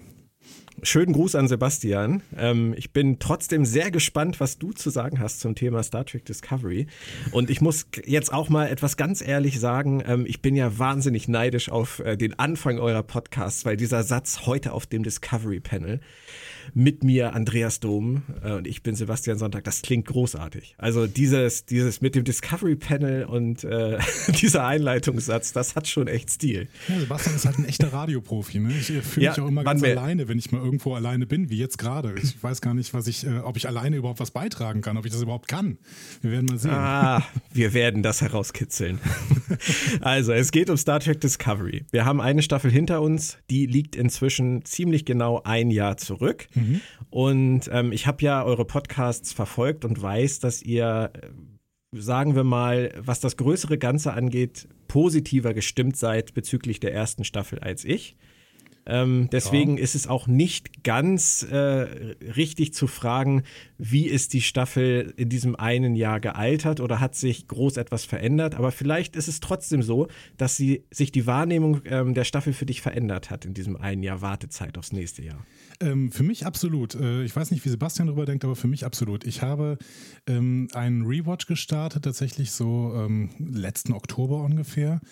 Und ähm, war, als die Staffel gerade vorbei war, da waren wir so ein bisschen frustriert beide. Also wir, wir hatten echt sehr viele positive Gefühle äh, mit gerade der ersten Staffelhälfte verbunden. Auch in der zweiten Staffelhälfte waren für uns sehr, sehr tolle Folgen dabei. Aber dann gab es eben diese verschiedenen Auflösungen. Diese Auflösung äh, mit Lorca, der da in dieser Folge sich ganz plötzlich ähm, eins zu eins verwandelt und äh, nur noch mm. so ein typischer Evil Guy ist. Ganz fürchterliche Furchtbar. Folge. ja. Und auch die letzte Folge, die eben so, ja, ja, so extrem konstruiert war und auch wirklich nicht befriedigend, was denn diese, diese Lösung mit der Bombe in, äh, auf, auf äh, Kronos angeht. Also es war ein bisschen unbefriedigend und wir sind dann ein bisschen frustriert rausgegangen aus einer Staffel, die uns eigentlich recht gut gefallen hat. Und als ich diesen ähm. Rewatch ähm. gestartet habe im Oktober, habe ich dann gemerkt, wie gut mir eigentlich diese Staffel doch im Endeffekt gefällt. Also ich weiß nicht, wie es dir geht. Man schaut ja immer mal wieder, ähm, man startet ja immer wieder einen Rewatch von TNG oder DS9 oder Voyager und merkt dann diese ersten Staffeln dieser alten drei Serien, ähm, die ziehen sich, die sind zäh. Da sind zwischendurch Folgen dabei, wo man auch schon mal, mal einen Abwasch machen geht oder sowas. Und Discovery hält einen dran, finde ich. Und das ist eine große Auszeichnung dieser Serie. Ich finde es spannend, dass du das so siehst. Ähm, was die alten klassischen Star Trek-Serien angeht, ähm, hast du sicherlich recht, aber ich möchte niemals dabei vergessen, dass es einfach eine andere Fernsehzeit war. Definitiv. Und mhm. ähm, die Machart des Fernsehens in den äh, 60er, 70er, 80er, 90er Jahren war einfach eine völlig andere. Und dass uns das heute so vorkommt, gerade weil wir die Folgen ja nun auch teilweise schon 735 Mal geguckt haben, das ist, glaube ich, kein Wunder und das ist, glaube ich, auch nicht ganz fair. Ähm, bei Discovery, ja. Äh, ich habe ja auch einen Rewatch gemacht, letztes Jahr im Sommer, ähm, als ich das Buch fertig geschrieben habe für die ähm, Rezension. Und ähm, auf der einen Seite sind mir noch viel mehr Kritikpunkte aufgefallen, mhm. Ähm, als ohnehin schon, was gerade das Ende der Staffel angeht. Ja. Ähm, ich war ja auch bis zu dem Moment, wo sie ins Spiegeluniversum übergetreten sind, eigentlich sehr positiv gestimmt. Mhm. Ähm, das ging ja dann erst danach los, dass sich das für mich verloren hat. Aber auch in der Rückschau muss ich sagen, ähm, kann ich über diese Schwächen zum Ende des Jahres nicht hinwegsehen. Ähm, Unterhaltungswert hoch, aber ähm, alles weitere würde ich sagen, immer noch sagen, ausbaufähig. Aber ich finde es schön, dass es für dich etwas besser gereift ist. Aber diese Ausbaufähigkeit sehe ich natürlich auch. Ich würde äh, diesen Wendepunkt tatsächlich in diese Lorca-Episode setzen und nicht in dem, mit dem Übergang des Spiegeluniversums, weil gerade The Wolf Inside, glaube ich, hieß die Folge, wo sie ähm, auch bei diesem Rebellencamp im Spiegeluniversum sind. Das fand ich eine ganz, ganz großartige Folge. Und am Ende kommt dann eben diese, äh, diese Auflösung, ja, äh, Tyler war eigentlich die ganze Zeit Vogue. Okay, die meisten haben es geahnt, aber ähm, das haben sie, finde ich, schon gut gemacht. Das war noch eine extrem gute Episode und auch die allererste Episode, die äh, Jonathan Frakes damals ähm, äh, regiert hatte, war echt auch noch spannend. Ich finde, ähm, ja, da sind viele ausbaufähige Sachen drin. Man kann gerade, was das Writing angeht, wirklich ganz, ganz viele Kritikpunkte ansetzen. Sie haben sich unnötig schwer gemacht und das auch noch zum Ende der Staffel nochmal, als sie plötzlich die Enterprise reinschmeißen ins, äh, ins Getümmel und sagen, okay, dann macht mal was damit. Danke hier an Akiva Goldsman. ähm, aber ähm, trotzdem, diese Serie hat halt ein ganz großes Potenzial, das in den vielen Figuren liegt, die wirklich auch schön gezeichnet sind, von denen man mehr erfahren möchte und äh, die sie ja auch nicht so richtig loslassen wollen. Wir merken ja gerade, Hugh Calber kommt zurück, ähm, Philippa Giorgio wollen sie nicht richtig loslassen, weil mm. sie die mhm. gut entwickelt haben, weil das gute, weil das gute ähm, Charaktere sind. Und ähm, es sind eben noch einige Sachen zu entdecken, gerade was die Brückencrew angeht. Und äh, absolut ja, wenn wir, wenn wir da mal ein gutes, kontinuitives, äh, kontinuitives, gibt es dieses Wort, keine Ahnung, Writing hinkriegen. Bist du nicht der Deutschlehrer hier? so ähnlich. Ähm, was, was heißt denn so ähnlich? Philosophie, Philosophie. Philosophie. Ich brauche okay. Deutsch. Deutsch ist ein ja, okay. Hilfsmittel für mich. Dann vertraue ich dir bei allem, was du sagst. Ja, ich kaufe dir einfach gut. alles ab. Sehr, sehr gut. Ja, also wenn sie dieses Writing hinkriegen für die nächste Staffel oder vielleicht für die übernächste Staffel, weil bei dieser Staffel scheint ja auch wieder einiges äh, schiefgelaufen zu sein in der Produktion, ähm, dann, dann ist da ein Potenzial drin, das wirklich zu, zu, einem, zu einem Highlight werden zu lassen. Und natürlich. Ja, okay, aber dann, dann sag mir doch mal, wenn diese Figuren so viel Potenzial bieten, gerade auch wenn ich an Saru denke, wenn ich mhm. an ähm, Stamets denke, Kalber und äh, Tilly, ähm, oder auch die ganze Brückencrew. Warum zur Hölle muss man dann zusätzlich zur Enterprise, die man äh, in den Mix geschmissen hat, jetzt auch noch Pike und Number One und Spock bringen? Warum drei neue alte Figuren, wenn doch die Discovery-Figuren so viel Potenzial haben? Hm. Gehen wir jetzt mal einzeln durch. Also äh, vielleicht erstmal über Number One. Äh, äh, ja, habe ich, ich habe Fotos gesehen. Ich freue mich, dass Rebecca Romaine den Weg in äh, Star Trek gefunden hat, weil ich die Schauspielerin sehr schätze. Ähm, aber ich glaube tatsächlich, dass äh, Number One nicht keine große Rolle spielen wird in der Staffel. Ähm, wir haben sie, Vermutlich ich, nicht, nein. Wir haben sie, glaube ich, in einem einzigen Trailer auch mal gesehen. Ähm, und ähm, ich weiß auch nicht, in wie vielen Folgen sie im Endeffekt dabei äh, sein wird, aber das, die wird keine große Rolle spielen. Ähm, Pike hat in TOS ja eigentlich keine so richtig große Rolle gespielt. Ne? Ich glaube, er war im Endeffekt, wenn man diesen äh, ersten Piloten dazu nimmt, in ja. zwei Episoden dabei. Ist das richtig? Da bist du der Experte? Naja, ein, äh, ja, eigentlich war er nur in The Cage dabei. Also ja. The Menagerie war es ja erstens ein anderer Schauspieler und zweitens hat ja nur jemand in einem Stuhl gesessen und auf den Knopf gedrückt. Ja. Nicht mal. Ähm, genau. Das war so die äh, Salamanca-Gedächtnisrolle, wenn man mal Breaking Bad zitieren möchte. äh, nur ohne Glocke. Ding. Ähm, nein, also ich weiß, worauf du hinaus willst. Darf ich, ich möchte dich auch gar nicht bremsen. Ja, wir sind, es sind ausbaufähige alte, alte Figuren. Ich sehe das ja. genauso. Aber warum zur Hölle brauchen wir sie? Discovery ist eine neue Serie und wir haben viele, viele Figuren, die wir noch gar nicht ausreichend beleuchtet haben. Und sie können sich auch von keinem trennen. Das hast du genau richtig gesagt. Sie holen ähm, Vog Tyler zurück, sie holen Giorgio zurück, sie holen ähm, Rail jetzt zurück. Ähm, alle sind im Prinzip außer Tukufma immer noch da. Mhm. Und ähm, Trotzdem haben sie das Gefühl, sie brauchen mindestens zwei starke neue Figuren, die sie aus dem Star Trek-Kanon holen. Ja, sie brauchten einen Captain. Ne? Also sie brauchten einen Sie hätten Captain. jeden, jeden Captain nehmen können. ja. Captain Dom. Ja. Ja, ich, äh, die Verhandlungen sind leider gescheitert, sonst säße ich da jetzt. Ich hab's befürchtet. Aber ähm, ja, du hast, du hast schon recht, es hätte jemand anders sein können und sie hätten vor allen Dingen in einer Zeit, in der offensichtlich äh, ja, Star Trek auch floriert, sonst würden sie jetzt nicht ähm, alles mit Star Trek zuschmeißen, was nicht bei drei auf dem Baum ist. Ähm, die hätten in dieser Zeit sicherlich noch nicht gebraucht, die Enterprise aus dem Hut zu zaubern, aber äh, sie haben es nun mal gemacht. Und ähm, ich sag ja, das mhm. ist ein Ei, das den äh, Autoren ins Nest gelegt worden ist und dann haben sie halt gesagt, okay, gut, wir können aber jetzt nicht es so machen, dass die Enterprise in der nächsten Folge wieder wegfliegt und wir haben im Prinzip niemanden gesehen, der da drauf ist. Also arbeiten wir doch mit dem, was da, was, da, was uns da vorgeworfen wird. Und ja. die Bilder, die ich bis jetzt sehe, die, ähm, die finde ich nicht schlecht. Also ich weiß nicht genau, was ich von Spock halten soll, äh, aber Ethan Peck äh, scheint mir da schon ein ganz guter Cast gewesen zu sein. Aber was Anson Mount da jetzt schon in den Trailern für eine Stimmung rüberbringt, die so, ja die so positiv, die so charmant ist, ja. die auch äh, im Zusammenspiel offensichtlich jetzt schon funktioniert, das freut mich. Das ist ähm, wirklich eine schöne Nummer. Und sie scheinen das auch schon gemerkt zu haben. Man hat ja äh, letzte Woche irgendwie so ein kleines Featurette rausgehauen ähm, ja. mit, mit Anson Mount als Pike. Äh, und sie wissen da, glaube ich, offensichtlich schon, dass sie da einen Stern gefunden haben. Absolut. Ich habe das vorhin gerade zu Moritz gesagt. Wenn ich mir die Trailer so angucke, ist Pike für mich der absolute Fixpunkt, was meine ähm, Begeisterung für die neue äh, zweite Staffel angeht. Also wie er das rüberbringt, was er da für einen, Flair in die Serie bringt, endlich wirklich ein, ein Captain, auf den die Crew oder zu der, zu dem die Crew aufschauen kann. Ja. Einer, der die Crew an die Hand nimmt, der diesen Heilungsprozess, diesen Lorca-Heilungsprozess moderieren kann. Mhm. Und ähm, großartig. Ich bin nicht der Meinung, dass der Name Pike nötig gewesen wäre. Anson ja. Mount wäre bestimmt auch in der Lage gewesen, Captain Dome zu spielen. Ja. Und ja, weißt du, das ist einfach das, was mich ein bisschen stört, weil hätten sie Anson Mount ähm, eine neue Rolle anvertraut, die genau so geschrieben ist wie das, was sie jetzt tun, dann mhm. hätten sie ihn zukunftsfähig ja auch für die ganze Serie machen können.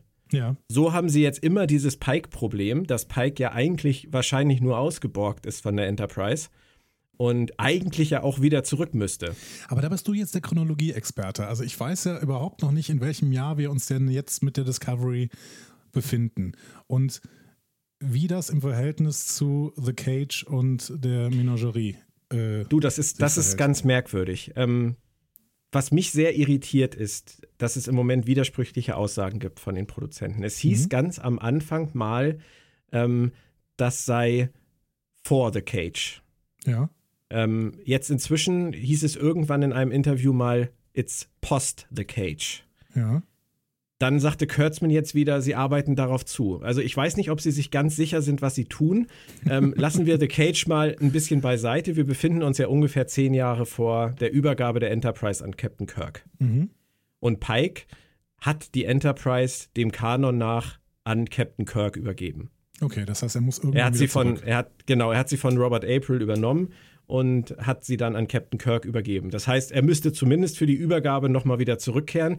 Was im Kanon natürlich überhaupt nicht steht, ist, was Pike in den zehn Jahren vor der Übergabe gemacht hat. Ja. Es ist durch, du kannst durchaus sagen, er war jetzt sieben Jahre Interims-Captain der Discovery. Damit schreiben sie den Kanon oder überschreiben sie den Kanon nicht. Ähm, sie schreiben ihn halt neu. Das ist aber letztendlich auch nichts anderes wie Spock hat eine Halbbruder Cyborg oder Spock hat mhm. eine, ähm, eine Halbpflegeschwester ähm, äh, Michael Burnham. Das ja. ist genau das Gleiche. Und von daher äh, ist es schon alles möglich. Aber findest du es wirklich sinnvoll?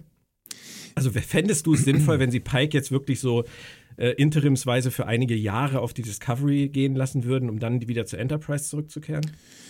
Das muss mir diese Staffel zeigen, ob ich das sinnvoll finde. Also, ich finde Vor allem das sinnvoll, was man mir als gute Geschichte erzählt. Äh, ja. Vielleicht wird die Enterprise auch vorübergehend außer Betrieb genommen, aus irgendeinem Grund. Also man, man muss es mir halt gut begründen. Und ähm, mhm. vielleicht, vielleicht tun sie das ja auch.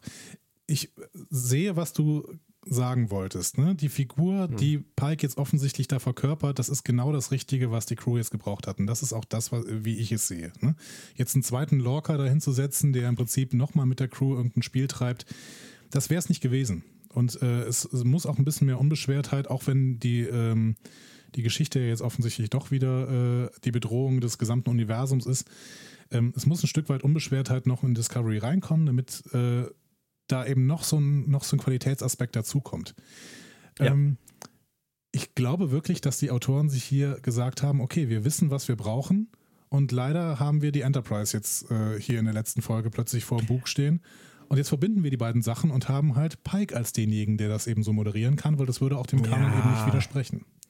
Aber sie hätten doch ganz einfach auch ähm, sagen können, Notfall, müsst uns kurz helfen, dann hätten sie das einmal ganz kurz gemacht, wären weitergeflogen nach Vulkan und hätten dann Captain, wen auch immer, mhm. Anson Mount dann an Bord genommen. Also ich glaube schon, dass sie die Möglichkeit gehabt hätten, aus dieser Ecke wieder rauszukommen, ohne Captain Pike zum Interims-Captain der Discovery zu machen. Mhm. Das ja. ist, mir, mir ist das halt zu konstruiert. Das ist das Einzige, was mich stört. Ich will auch gar nicht negativ klingen. Ich freue mich wahnsinnig auf Pike. Mhm. Und ich glaube, dass er für diese Crew ein Riesengewinn sein wird. Was mich halt nur stört, ist, dass sie sich wieder in eine Ecke schreiben. Und das völlig unsinnigerweise, weil sie haben schon so viele Kanonbrüche und Kanonbiegungen jetzt hingenommen, die sie alle ja irgendwann nochmal aufklären wollen.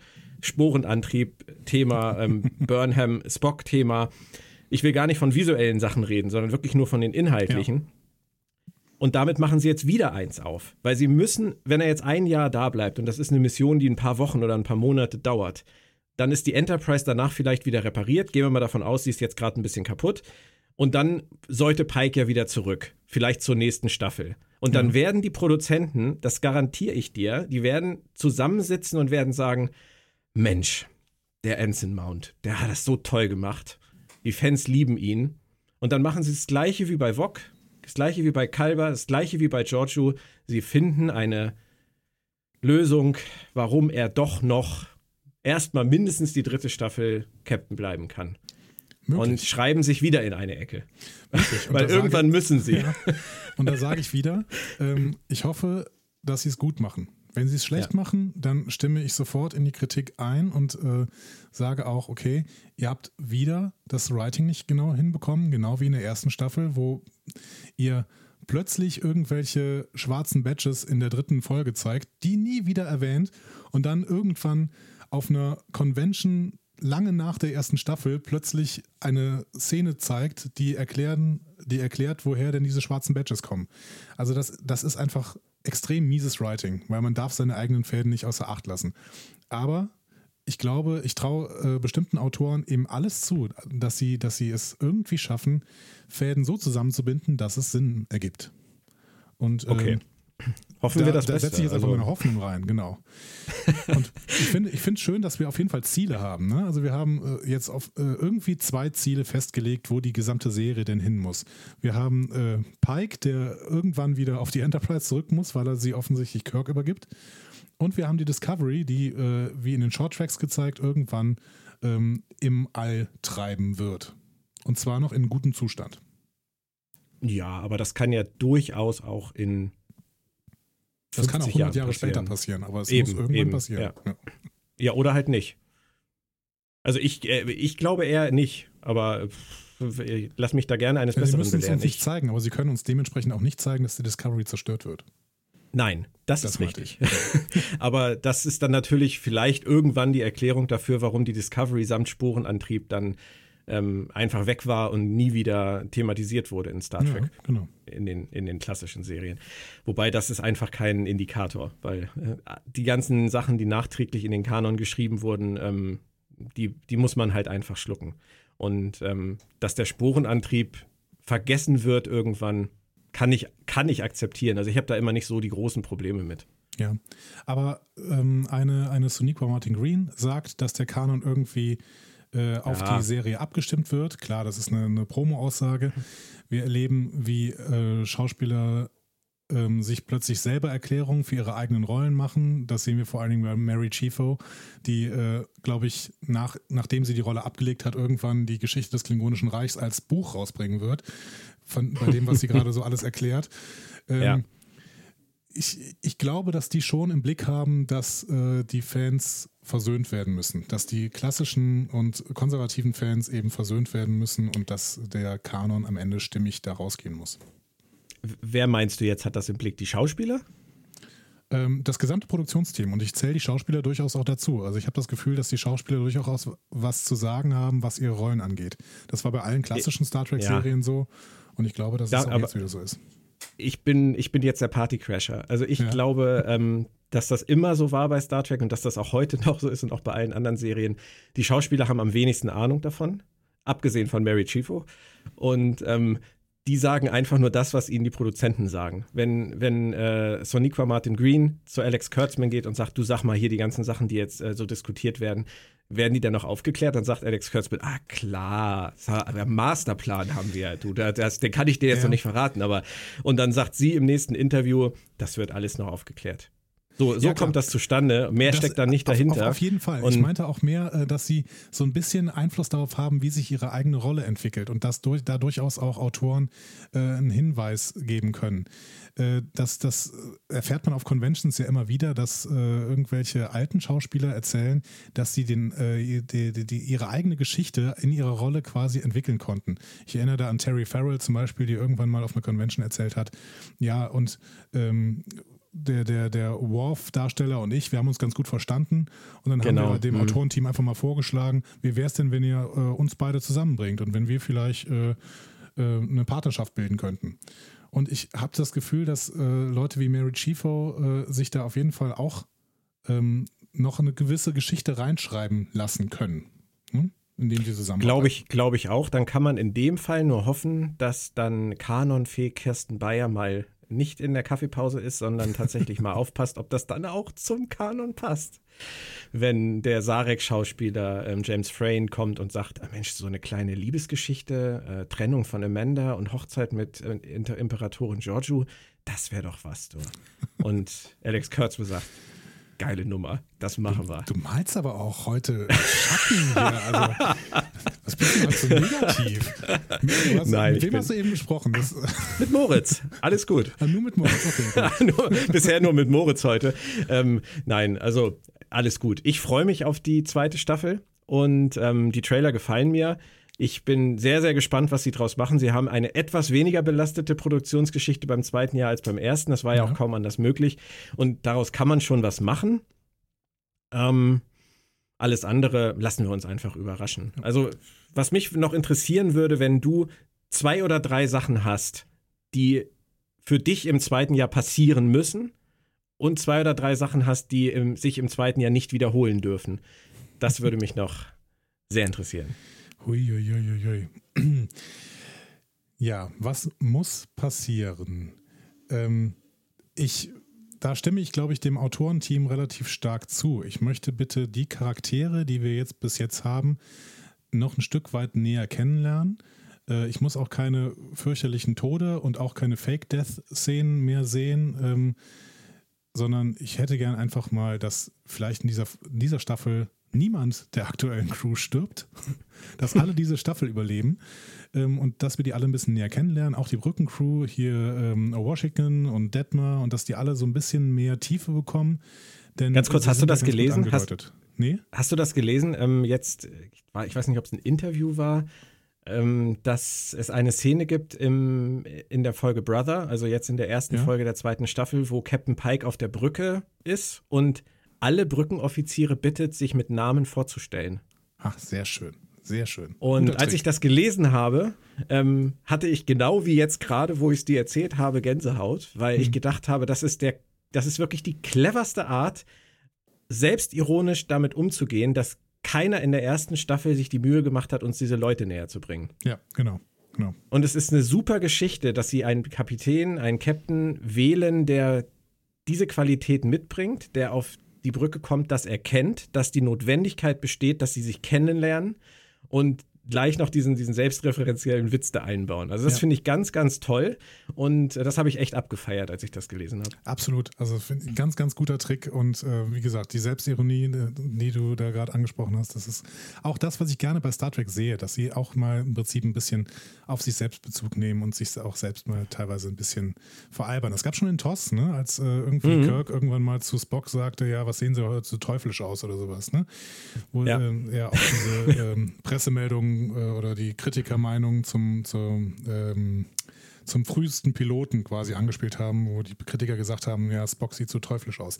Ähm, was ich, auf, was ich eigentlich nicht so gern sehen möchte, aber ähm, was uns Discovery ja leider zeigen wird auf Basis der Trailer, ist, dass die Story zu groß gemacht wird. Also wir haben jetzt, glaube ich, in einem Trailer wieder den Satz gehabt, das gesamte Universum ist bedroht von ja. dieser Bedrohung durch den roten Engel. Ähm, und ja, das mag ich nicht. Also ich finde, die dürfen die Stories auch mal immer so ein bisschen kleiner machen. Wenn, wenn halt nur vielleicht äh, eine kleine Bevölkerung eines Planeten bedroht ist und die Discovery Crew muss das ähm, lösen, dann würde mir das an Größe und an Tiefe auch schon reichen. Du, ich, äh, ich habe in einem Kommentar gestern gelesen, ähm, da hat sich jemand gefragt, warum ist diese Geschichte mit den äh, roten, mit dem roten Engel und mit diesen sieben Signalen nicht einfach nur eine wissenschaftliche Forschungsmission? Ja. Warum muss da überhaupt eine Bedrohung hinterstehen? Ob nur eine kleine oder eine große, das ist doch völlig irrelevant. Warum ist das nicht einfach nur eine spannende Geschichte, der sie nachgehen wollen? Und da sind wir natürlich wieder bei Hollywood und bei den Konventionen des äh, Fernsehens von heute. Das geht natürlich nicht, es muss immer ganz groß gedacht sein, aber wie schön wäre das, wenn sie einfach nur sagen würden, das ist faszinierend, da müssen wir jetzt unbedingt mal schauen.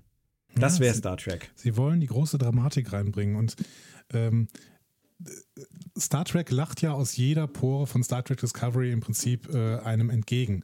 Aber ähm, die große Dramatik, das ist eigentlich nicht das, was Star Trek immer ausgezeichnet hat, jenseits der Filme. Deswegen wenn sie die Dramatikschraube noch ein bisschen runterdrehen, dann haben wir lupenreines Star Trek wie in den 90ern, nur vielleicht in einer neuen Erzählweise. Und das wäre das, was ich mir für die zukünftigen Staffeln wünschen würde.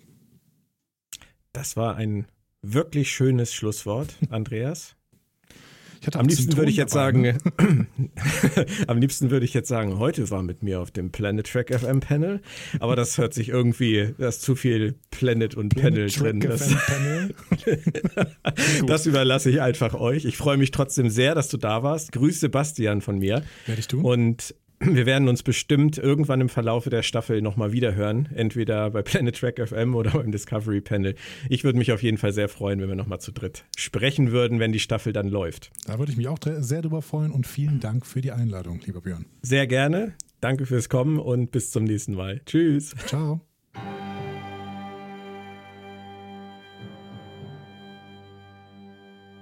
Jetzt freue ich mich sehr, einen Planet Track FM Veteranen der ersten Discovery Staffel am Mikrofon zu haben. Christian Humberg. Christian, schön, dass du da bist. Hallo, ich freue mich auch und ein Veteran war ich noch nie. ein kleiner Planet Track FM Veteran zumindest, komm. Du hast die erste Staffel mit uns zusammen ja sehr ausführlich besprochen. Ähm, jetzt ist inzwischen gut ein Jahr vergangen. Hat sich in der Rückschau etwas an deiner Einstellung zur ersten Staffel geändert? Und wenn was? Es ist tatsächlich ein bisschen so wie bei den Bad Robot Kinofilmen. Während man im Kinosaal saß und die guckte, hatte man durchaus Spaß an den bunten Bildern und den lauten Explosionen. Aber je weiter das Kinoerlebnis dann weg war, desto reflektierter und desto kritischer sieht man das Ganze. Also ich bin nach wie vor froh, dass es die Staffel gibt, weil ich froh bin, dass Star Trek wieder im Fernsehen ist. Aber richtig gut war das eigentlich noch nicht. Was sind denn für dich die größten Ansatzpunkte geblieben, mit denen man in Zukunft, sagen wir mal, vorsichtig sein sollte bei der Serie? Ne. Naja, die Autoren sollten sich vielleicht vorher überlegen, was sie eigentlich machen wollen. Ich vermute mal, das haben sie inzwischen getan, zumindest habe ich nach wie vor die Hoffnung. Und nicht mehrere Kurswechsel im Laufe der Staffel äh, vollziehen, wie sie bei Discovery der Fall waren. Ich glaube, als äh, Jason Isaacs gecastet wurde, wusste er auch noch nicht, dass er aus dem Spiegeluniversum kommt. Zum Beispiel. Ähm, ich hoffe, die zweite Geschichte, die Sie erzählen wollen, ist tatsächlich eine Geschichte und eine mhm. schön homogene Geschichte mit Anfang, Mitte und Schluss und weniger, ich sag mal, schnell erzähltes Flickwerk in der Hoffnung, dass keiner die Nahtstellen sieht. Das und würde mich freuen und ich würde mich auch freuen, wenn man, aber da spricht der Altfan und der sagt sowas immer, ich würde mich auch freuen, wenn man mehr auf Kanon achtet und sich genau überlegt, ob beispielsweise sowas wie ein Slipstream, äh, nicht Slipstream, so ein Sporenantrieb äh, Sinn ergibt in der Star Trek-Chronologie, wie wir sie bislang erlebt haben. Und falls nicht, dann sollte man sich eine Überlegung, äh, eine, eine, eine Theorie überlegen, wie er Sinn ergeben könnte, wenn man ihn denn unbedingt benutzen möchte. Ich hoffe mal, das ist inzwischen geschehen. Ich bin mir ziemlich sicher, dass Brian Fuller die Überlegung seinerzeit noch nicht hatte. Äh, auch bei den Klingonen und ihrem Aussehen und so weiter. Der Beispiele gibt es viele. Ach, das war doch von langer Hand geplant, dass die keine Haare haben. Nur in Kriegszeiten. Ja, von Brian Fuller. Von Brian Fuller war das mit Sicherheit von langer Hand geplant, weil er es anders haben wollte, weil er es anders schöner fand. Ja. Aber bestimmt nicht, dass sie irgendwann Haare kriegen, so wie Alex Kurtzman nee. das jetzt darstellt. Nee, garantiert nicht. Und Gar auch bestimmt nicht, dass Captain Lorca aus dem Spiegeluniversum kommt. Aber du hast da ohnehin zwei heiße Eisen angesprochen. Einmal den Altfan, zu dem ich mich jetzt auch einfach mal zählen würde, und dann diese ganze Kanon-Problematik. Sie haben Captain Lorca gehabt und damit einen Captain, den sie innerhalb der ersten Staffel schon wieder entsorgt haben. Sie haben jetzt zur zweiten Staffel einen neuen Captain, haben aber jemanden gewählt aus dem Kanon, dessen Geschichte in gewisser Weise auch vorgezeichnet ist. Wie gehst du damit um, dass sie sich für Pike entschieden haben? Ich glaube, es ist so eine Art inhaltliches Wassertreten. Sie machen äh, den Pike, weil sie da ein Stück weit auf Nummer sicher gehen können. Das ist eine Figur, die der Fan kennt, die der Fan mag. Und wenn du diese Pandora-Büchse, wir bringen die Enterprise in die Serie schon öffnest, dann kannst du auch All-In gehen und kannst Pike bringen und Nummer 1 bringen und Mr. Spock bringen und alles das, von dem du ursprünglich gedacht hast, du bringst es nie, weil warum?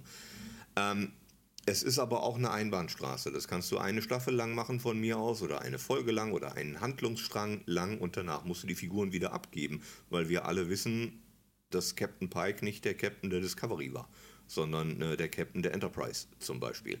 Das Dementsprechend ist das eine Geschichte mit einem festgelegten Ende, von dem wir alle wissen, dass es relativ schnell kommen muss.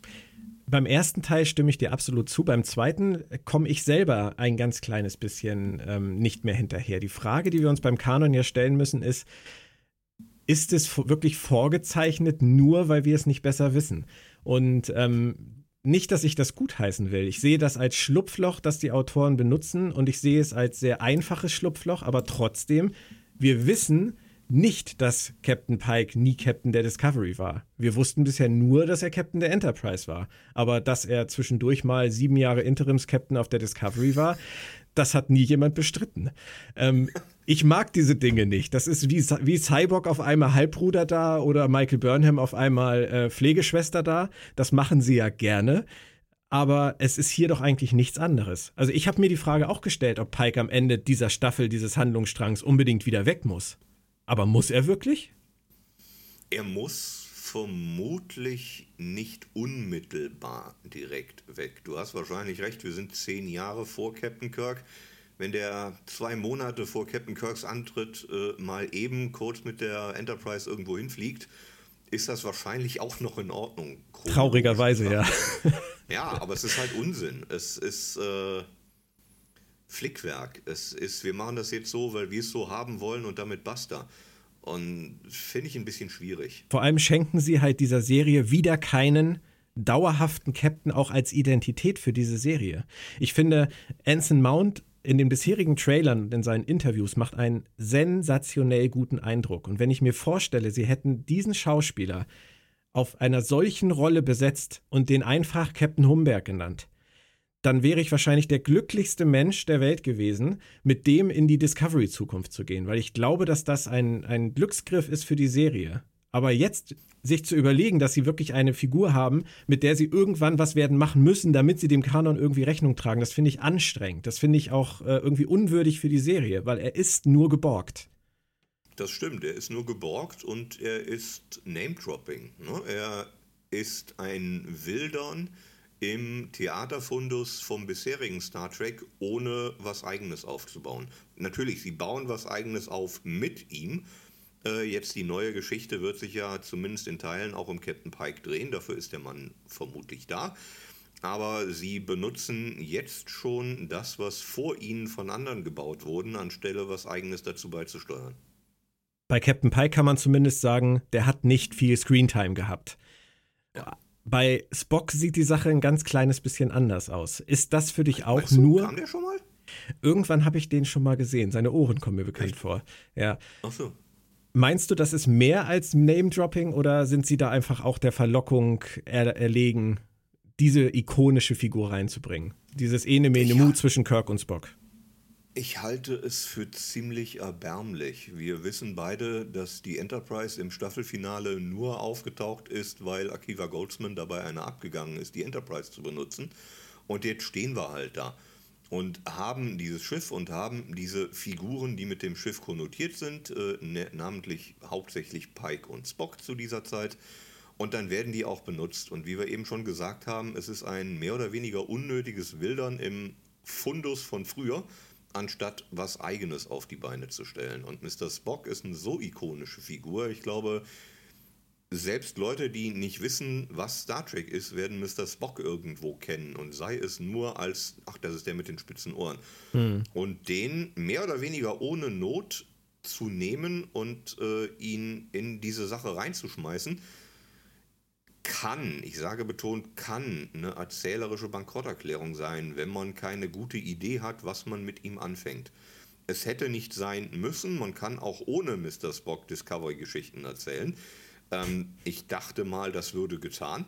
Aber bitteschön, jetzt sind wir da und vielleicht ist es ja auch gut. Ich weiß es nicht. Aber dann lass mich zum Schluss noch eine Sache an dich als Autor, äh, eine Frage an dich als Autor richten. Wenn du im Discovery Autorenstab sitzen würdest und man jetzt zu dir kommen würde und sagen würde, wir haben da diese blöde Geschichte mit Michael Burnham drin, wo wir alle nicht so genau wissen, was äh, Brian Fuller damit eigentlich vorhatte. Sie ist ja so eine Art Halbschwester von Spock und irgendwer hat mal behauptet, wir würden das alles erklären bis zum Ende der ersten Staffel. Das haben wir dann nicht hingekriegt, wir hatten anderes zu tun, aber jetzt bis zum Ende der zweiten Staffel müssen wir wirklich mal. Du Christian, das ist jetzt dein Job du musst jetzt dir was ausdenken, warum man nie von Michael Burnham gehört hat. Wie können wir unserem Publikum das erklären? Ich würde wahrscheinlich den Weg Cybox gehen und irgendeine Familienfehde noch dazu dichten oder vielleicht sogar schildern irgendwann, die dafür gesorgt hat, dass Spock nie von äh, Burnham geredet hat. Genauso wenig wie er von, von Cyborg geredet hat, bis die Kacke irgendwann dampfte und Cyborg äh, an die Brücke der Enterprise geklopft hat und alle sagten, wer ist das denn? Sowas ließe sich noch machen. Das ist nicht unbedingt die feine englische Art, das ist so ein bisschen Redcon, aber ich wüsste jetzt aus der Lameng nicht wirklich, wie man das anders lösen sollte. Aber so ließe es sich lösen. Exakt das war auch mein Gedanke. Und jetzt kommt aber das Problem, wenn man sich anhört, was die Leute über diesen Konflikt zwischen Burnham und ähm, Spock sagen, dann liegen die Probleme zwischen den beiden zum jetzigen Zeitpunkt der Serie in der Vergangenheit. Deswegen hatten sie sich stark entfremdet. Und der Arc der zweiten Staffel ist, sie müssen wieder zusammenkommen, sie müssen wieder zusammenrücken, sie müssen lernen, zusammenzuarbeiten, um diese Krise zu bestehen. Das klingt für mich nicht nach einem abschließenden Grund, dass er nie wieder über Burnham spricht. Irgendwie beißt sich da für mich die Logik Katze ein wenig in den Schwanz. Dann wäre vielleicht äh, die David Mack-Route eine. Und ich spoilere jetzt ein bisschen das Ende der meines Erachtens ziemlich großartigen Serie Vanguard, die es äh, bei Crosskalt in Romanen gibt. Am Ende kommt der Sternenflottengeheimdienst und sagt, liebe Freunde, ihr dürft nie darüber reden, was hier passiert ist. Das ist ab sofort top secret. Und das bedeutet dann, dass Mr. Spock nie über Michael Burnham reden muss, weil Michael Burnham ist weiß ich nicht, Geheimnisträger oder muss irgendwo auf irgendwas aufpassen oder ist irgendwo gestorben und niemand darf es erfahren oder sonst was. Es und wird uns nichts Mr. anderes Spock übrig hält sich dran. Mhm. Genau, ja. es wäre nur logisch, diesen Befehl zu befolgen und genau das tut er dann bis ans Ende seiner Tage. Du hast ja, glaube ich, die Short Tracks nicht gesehen. Darf ich ja. dir einen Spoiler verraten über einen der vier Short Tracks? Sehr gerne. Ähm, eine der Folgen handelt von einer fernen Zukunft und zeigt eine Discovery, die komplett verlassen ist und seit 100 Jahren von der Crew verlassen wurde. Ähm, diesen Ansatz könnte man sich ja auch vorstellen, um irgendwann mal zu erklären, warum der Sporenantrieb nie wieder aufgegriffen wurde. Nur wir befinden uns dann bei allen diesen Dingen letztendlich im gleichen Bereich. Geheimdienst sagt, darf man nicht, Geheimdienst sagt, ist zu gefährlich, Schiff ist verschwunden, Charakter ist gestorben. Es ist schon sehr einfach alles wieder mal gestrickt. Klar, für mich. Aber was will man auch sonst groß machen? Das sind alles Probleme, die die jetzigen Autoren von Discovery zum Gutteil nicht selbst gebaut haben, sondern die sie als Erblast mitnehmen mussten. Ja. Und jetzt sitzen sie vor die oder saßen schon während der ersten Staffel vor diesen ganzen Bruchstücken und hatten die Aufgabe daraus irgendwas zu bauen, was A Sinn ergibt und B auch noch der Kundschaft gefällt, die Star Trek mag. Schwierige Aufgabe. Also ich beneide sie nach wie vor nicht um selbige. Dein Schlusssatz beginnt mit ich freue mich trotzdem auf die zweite Staffel von Star Trek Discovery, weil. Weil Star Trek meines Erachtens ins Fernsehen gehört. Da äh, brilliert es am, am, am, am größten. Ich bin durchaus nicht ganz traurig darüber, dass die Kinofilme der Kelvin Timeline aktuell auf Eis zu liegen scheinen. Ähm, ich glaube, das hier ist der richtige Weg für Star Trek. Jetzt geht es in Anführungszeichen nur noch darum, es auch richtig auf diesem Weg zu erzählen. Das Sehr, ist theoretisch möglich. Das hoffen wir alle, um eine andere Serie zu zitieren. Ich danke dir sehr, Christian. Und ich freue mich schon darauf, wenn wir in einigen Wochen dann mehr wissen und die ersten Folgen dann auch wirklich beurteilen können. Vielleicht haben wir ja sogar wieder so eine schöne Idee wie in der ersten Staffel mit Vog Tyler, über die wir dann sieben oder acht Folgen sprechen können, bevor das Mysterium dann gelöst wird. Ähm, bisher habe ich, was den Roten Engel angeht, überhaupt noch keine Idee wo sie damit hinwollen. Von daher bin ich, äh, bin ich wirklich gespannt auf dieses Staffelmysterium. Und ich hoffe, könnte mir vorstellen, dass sie was komplett Neues damit machen und nicht irgendwo andocken. Es ist halt einfacher zu schreiben auch. Das wäre doch mal schön. Nicht, dass sich da nachher irgendwie die Romulaner dahinter herausstellen oder sowas. Das glaube ich alles nicht. Ich glaube, das ist was komplett Neues. Auf, auf so eine bösen Ideen bin ich auch noch gar nicht gekommen, muss ich ehrlich sagen. Danke, Christian. Wir hören uns sicherlich in ein paar Wochen wieder. Ich freue mich drauf. Ich mich auch, danke auch. Erstmal tschüss. Ciao.